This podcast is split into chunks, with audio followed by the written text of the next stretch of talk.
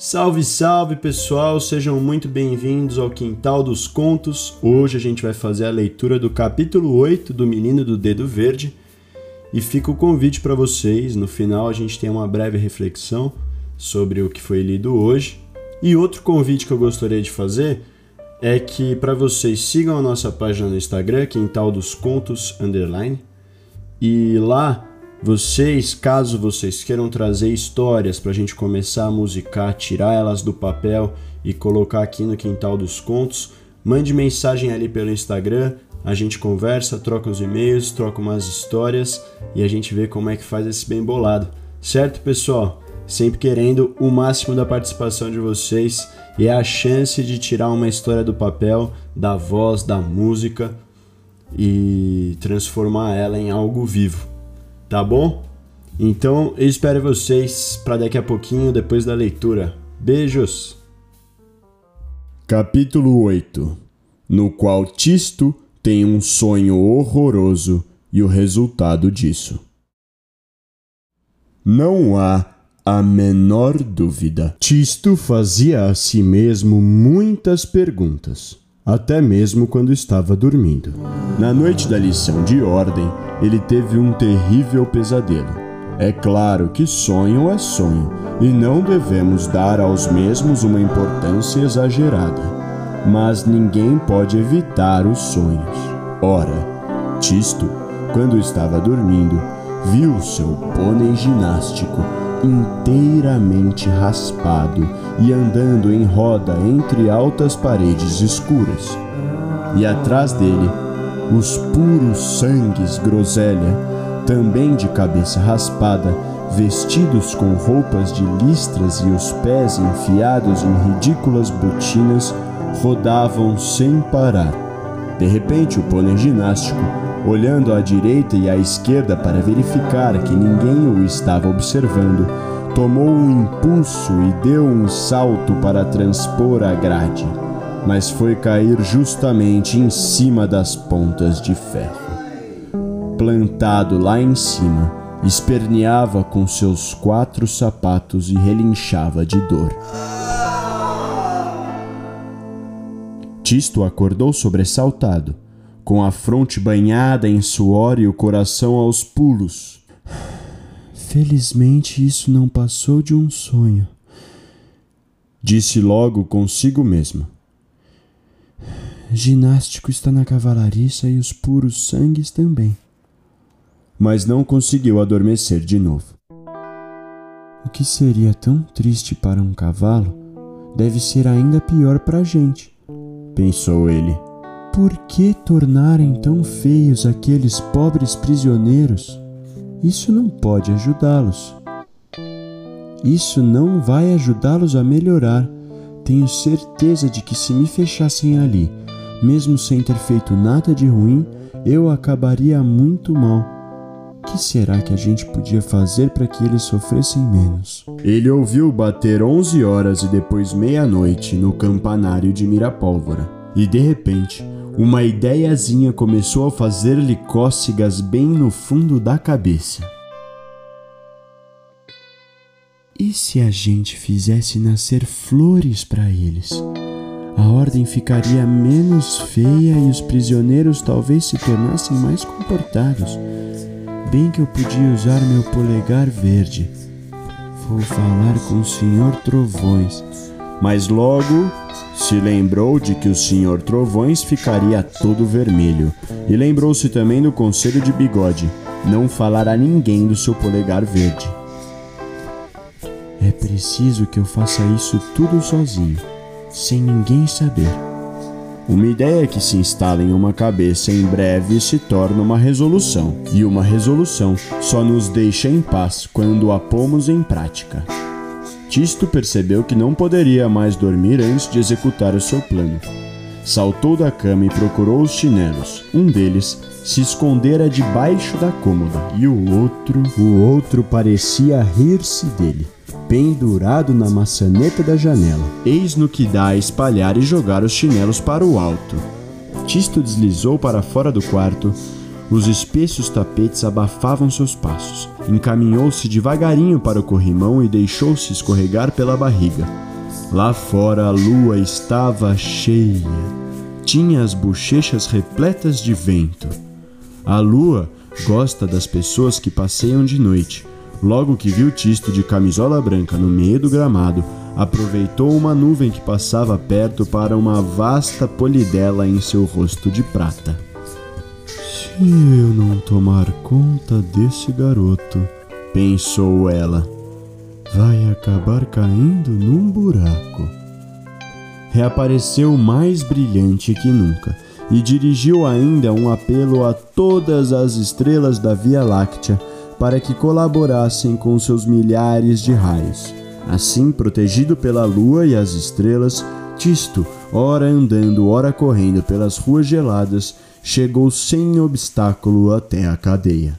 Ele não estava muito tranquilo, é claro, pois era sua primeira experiência. Queira Deus que meu polegar verde funcione direitinho e que o bigode não se tenha enganado. Tisto foi aplicando o seu polegar por toda a parte que podia. No chão, no ponto em que a parede se encontrava com a calçada, nos buracos entre as pedras, ao pé de cada haste das grades, fez um trabalho consciencioso.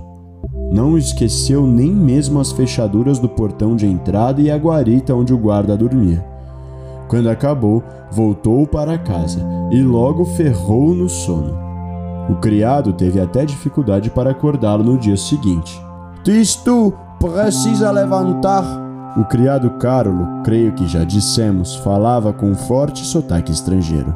Tisto tinha uma pergunta na ponta da língua, mas faltou-lhe coragem para fazê-la. Felizmente, não precisou esperar muito tempo para conhecer o resultado do seu empreendimento noturno. Porque a cadeia, meu Deus do céu, um tiro de canhão dado pelo Sr. Trovões na praça central de Mirapolva não teria feito mais barulho. Imaginem o alvoroço de toda uma cidade diante de um acontecimento igual. Imaginem o estupor dos mirapolvorenses. Era assim que se chamavam os habitantes de Mirapólvora.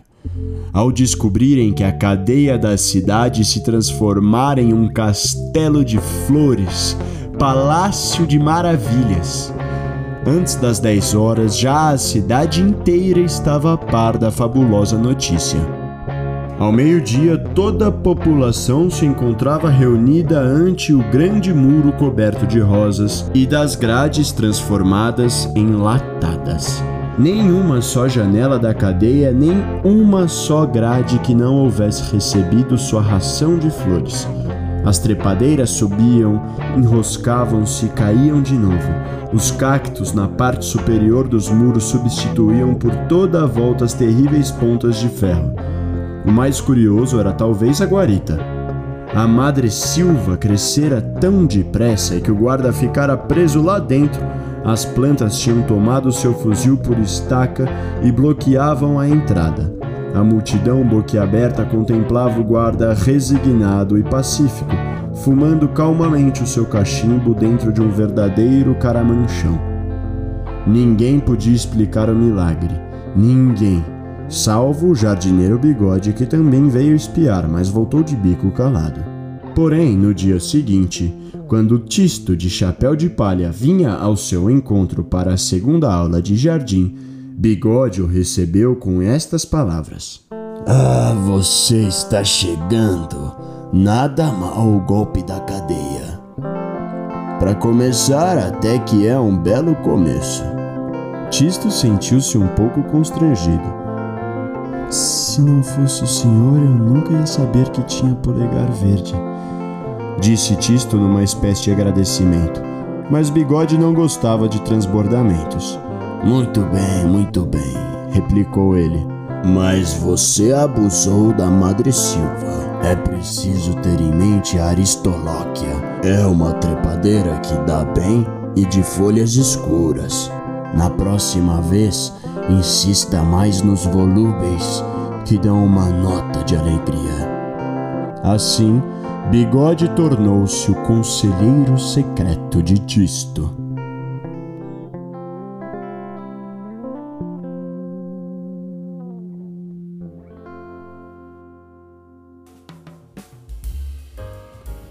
É isso aí, pessoal. Nesse capítulo, o, o Tisto tem um é isso aí, pessoal. Nesse capítulo, o Tisto acaba tendo esse, esse pesadelo, esse sonho, que vem num certo formato de revelação para ele. Da forma que ele mistura as duas lições e com a conclusão própria, né? dele, com o exercício mental dele, ele define o que, que é melhor, o que, que é pior, o que, que ele acha que é certo fazer e o que ele acha que é errado e como ele pode contribuir com a sociedade. Aqui a gente vê realmente o ensino que dá uma independência do pensamento do, do ser humano, né? O Tisto, com duas lições que ele teve, ele tirou as conclusões que fazem sentido para ele, né?